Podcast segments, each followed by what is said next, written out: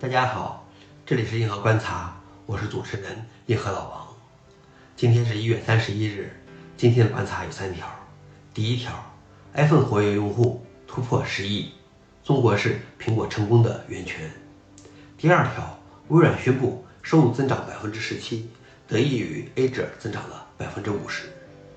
第三条，Facebook 已经开源了七百个代码库，有一百三十万粉丝。下面是第一条。iPhone 活跃用户突破十亿，中国是苹果成功的源泉。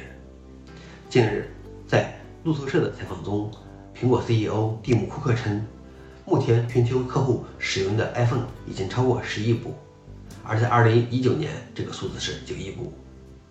这个新的里程碑是在该公司历史上首次单季度收入超过一千亿美元的情况下实现的。在上个季度，苹果至少销售了九千零一十万台手机。市场份额达到了百分之二十三点四。库克称，苹果在中国的发展机遇是公司成功的源泉。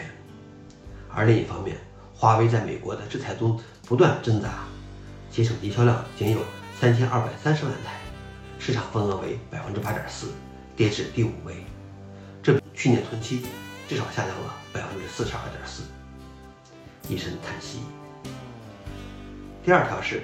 微软宣布收入增长百分之十七，得益于 Azure 增长了百分之五十。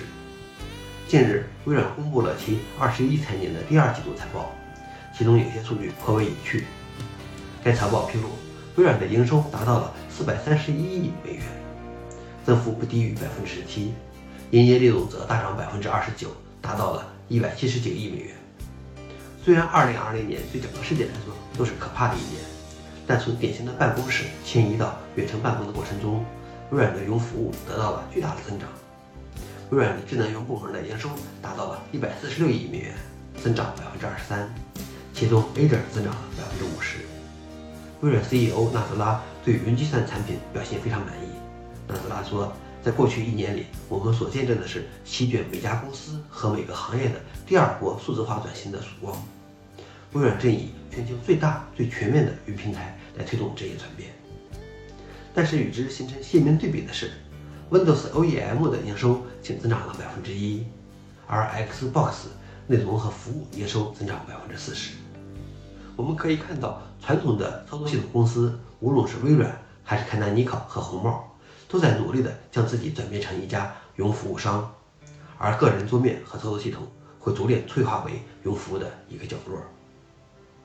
最后一条是，Facebook 已经开源了七百个代码库，有一百三十万粉丝。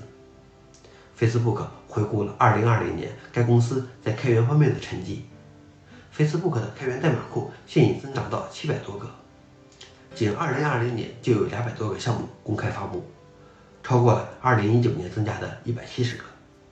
这其中大约有百分之十五的贡献是由该公司外部的参与者进行的。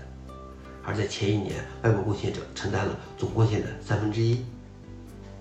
虽然不是很喜欢 Facebook 这个公司，但是就其在开源方面的贡献和表现，还是值得称许的。